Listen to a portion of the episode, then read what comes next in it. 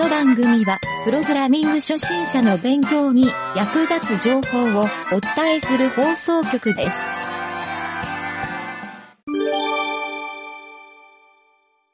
深掘り技術のコーナ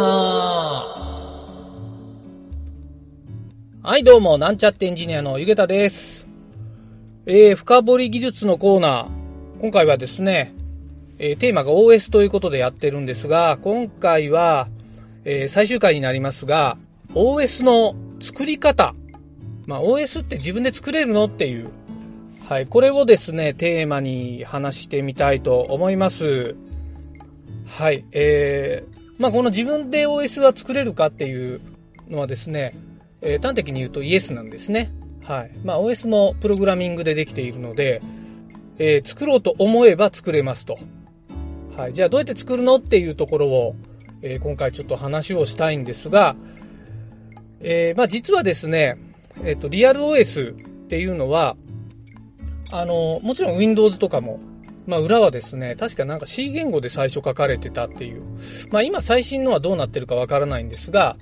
えー、まあそういうのもあったり、えー、Linux とか、まあ Unix 系は、最近のものはもう Linux は C 言語がベースですかね。最近のというか、あの、すごく古い Unix とかは、C 言語が生まれる前のものとかはもちろん C 言語とかで作られてないんですけど、結構やっぱりベースが C 言語で作られてる OS が多いなっていう。はい。まあそれがなんでかっていうのは、あの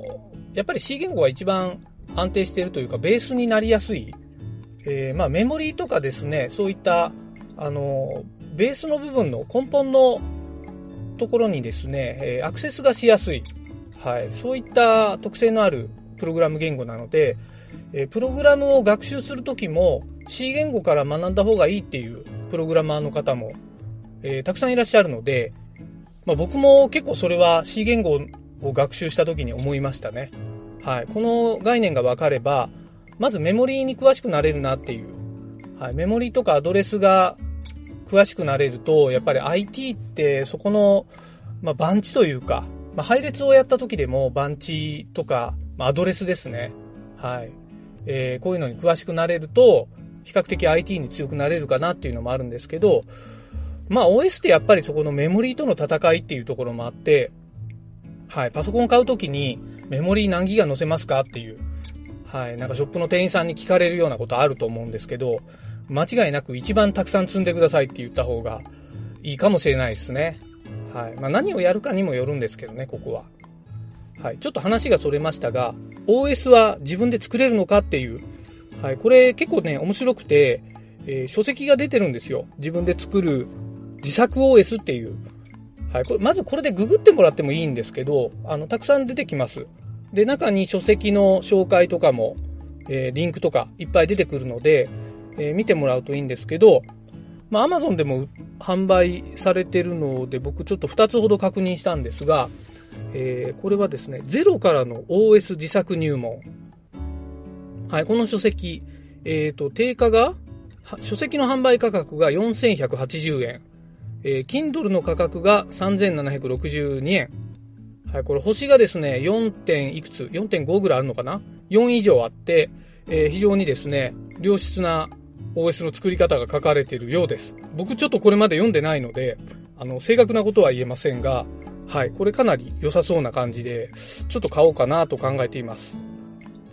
で、もう一つが、30日でできる OS 自作入門。はい、これちょっと新刊本が売ってなくて、えっ、ー、と、中古で1319円で書籍販売、Amazon でされてました。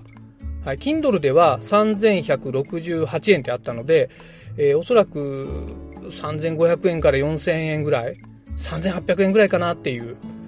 想像がつきますね。はい。もし本屋さんとかで見かけたら買ってみるのもいいかもしれないです。はい。えー、これもですね、星4つ。はい。なので、かなり、えー、良さげな本かなと思います。あとですね、Google で検索したときに、キータで、えー、キータのサイト、キータのサイトで OS 自作のブログを書いてるっていう人もいたので、はい、えっ、ー、と、何ページかに分かれてたんですけど、順番に追っていけば OS の作り方を解説しているような内容になってました。はい、そんな感じで、えっ、ー、と、OS を自分で作ってみるっていうのは、まあ、できちゃうんじゃないかなと。もちろんですね、中に、えー、多分冒頭にほとんどのが書かれてると思うんですけど、ある程度のプログラミング知識とか、えー、そういう、えー、何かしらのハードウェアの知識、これを持っていることが大前提になっていることが多いので、ちょっと初心者のうちから作るっていうのは敷居が高いのかもしれないですね。はい。えー、ということでですね、ちょっとこのなんちゃってラジオを聞いてる人が、あの、プログラミングを学び始めたばっかりっていう感じで OS を作るっていうのは相当敷居が高いように感じるかもしれないんですけど、えー、実はですね、僕が、えっ、ー、と、JavaScript を本格的に勉強し始めた、まあ、今からだいたい15年、15、6年ぐらい前、はい。えっ、ー、と、インターネットエクスプローラーの6が出、出たばっかりぐらいですね。僕が記憶してるのは。はい。その時に、えー、ちょっと僕もですね、この OS の自作に当時興味もあったんですけど、あのちょっとまあその頃のハードウェアって実はそんなにいけてなかったので、なんか、あのハードウェアというか、普通に使ってる Windows とか、そういうのが、もう使ってて遅いので自作 OS 作りたいなと思ってるところは一個あったんですよ。まあちょっとそういった考えもあって、えっ、ー、と、JavaScript も勉強したいなっていう、まあそこと相まってですね、ブラウザ OS っていうのを作ってみようと考えたわけですね。はい。えー、まあ、どういうものかっていうと、ブラウザの中でデスクトップが現れて、まあ、ウェブページがデスクトップになってるわけですね。はい。それを、あの、自分で操作できるっていう、これ JavaScript でできるんじゃないかっていうふうに考えて、えー、実は自作で作ってみたんですね。はい。まあ、JavaScript の勉強がてらっていう名目もあったんですけど、で、これはですね、ちょっと参考にしたものがあって、えっ、ー、と、確か、ちょっとサービス名忘れたんですけど、ドイツの方の会社だったと思うんですよ。そこで、フラッシュで作った、えー、ブラウザ OS っていうのを、はい、なんかサービス展開しようとしてた会社があって、で、その OS がですね、比較的、まあ、いわゆるインターネットブラウザーがあれば、どの OS でも同じオペレーションができますよっていう。はい。中でアプリケーションとかも実行できて、まあ、ただこのアプリケーションはフラッシュで作られたアプリケーションなので、えっ、ー、と、Windows 版の Photoshop が開くとか、そういうことはできなかったんですよ。はい。なので、えー、ちょっと限定されたサービスではあるんですけど、OS が共通で使えるっていう概念は非常に良くてですね、まあ、当時やっぱり、あの、Mac と Windows っていう、まあ、今でもそうなんですけど、あの、そういうちょっと二大巨頭がどうしてもあって、Mac 派、Windows 派っていう、はい、この垣根がどうしてもあったのが、ちょっと僕両方使ってて気に入らなかったので、えー、なんなら、あの、そういうの取っ払えるこのブラウザ OS いいなと思ってる時に、これフラッシュなんだけど JavaScript でやってみようと。まあそう思って作ったものがあるんですけど、実は当時、えー、GitHub に上げてあったのかなまあまだ GitHub がなかったので、GitHub に上げたのはそのずっと先なんですけど、あのー、まあその作ったものが自分でもまあ比較的よくできたなと思って、あの、その後ですね、自分が管理する Linux サーバー、この中で、えー、GUI のモジュールを入れるんじゃなくて、その自分のブラウザ OS を入れて、中の、あの、アパッチ上とかから起動できる OS みたいな、まあそういう使い方をしているものがあったんですよ。はい。それを、えっ、ー、と、いろいろ改変して GitHub にアップしたものがあったんですね。はい。これちょっとこの間見つけたので、えー、この OS の作り方のところで紹介しようかなと思ってました。はい。えー、ちょっと URL だけ言っておくと、僕の GitHub なので、えー、github.com スラッシュ、ゆげたスラッシュ、サーバーアンダーバーデスクトップ。はい。これを打つと、あの、サーバーデスクトップっていうリポジトリで、えー、ブラウザーで動く OS っていうのが表示されます。はい、ちょっと興味のある人はこの中の JavaScript を見て、えー、まあ、ちょっと古い書き方してるんですけど、あの、ちょっと自分なりに色々改良してもらってもいいかなと思います。はい。で、ちょっとですね、さらにこれを改良して、今ですね、僕の会社のホームページを、この OS ホームページみたいな形にしています。はい。ちょっと面白いホームページができるかなと思って、えー、まあ、今回の実は、この深掘り技術のコーナーで OS の話をしたときに、あ、そういえばそういうのあったなと思い出して、えー、ホームページもそういう風に変えたら面白いんじゃないかというので、えー、作り変えてみました。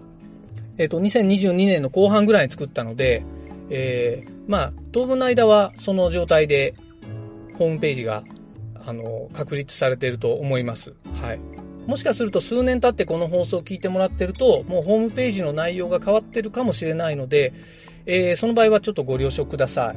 はい。まあ、うちの会社のホームページは、えっ、ー、と、myntinc.com。はい。これでアクセスできるので、興味がある人はちょっと見てください。はい。まあ、ちょっとスマートフォンで見た場合は、あの、ちょっと触り心地が違うようにしてますんで、あの、できればパソコンで見てもらうといいかなと思います。はい。まあそんな感じでですね、あの、OS をちょっと変則的ではあるんですけど、自分で作ってみましたという報告も兼ねて、えー、今回のですね、OS って自分で作れるのっていう、はい、このテーマに合ってるかなと思ってお話ししてみました。はい。ちょっと OS に興味がある人が今回の放送、あのー、結構真剣に聞いてもらえたかなと思うんですけど、どうですかね ?OS の仕組みを理解するっていう点と、まあ、自分で自分の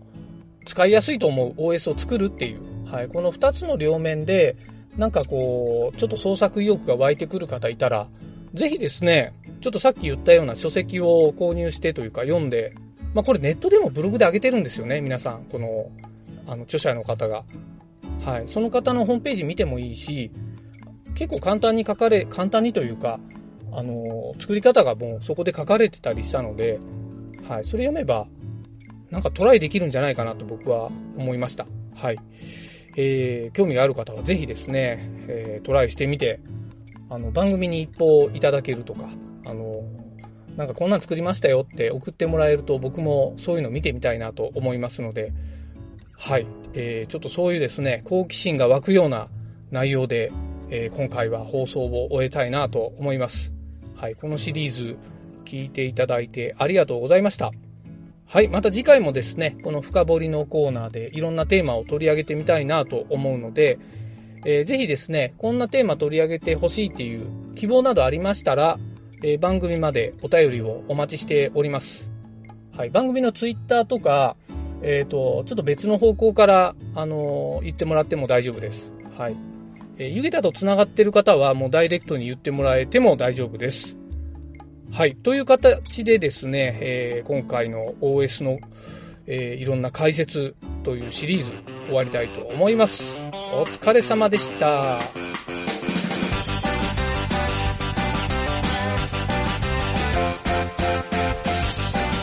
番組ホームページは https コロンスラッシュスラッシュ、ミント、ドット、マーク、スラッシュ、ラジオです。次回もまた聞いてくださいね。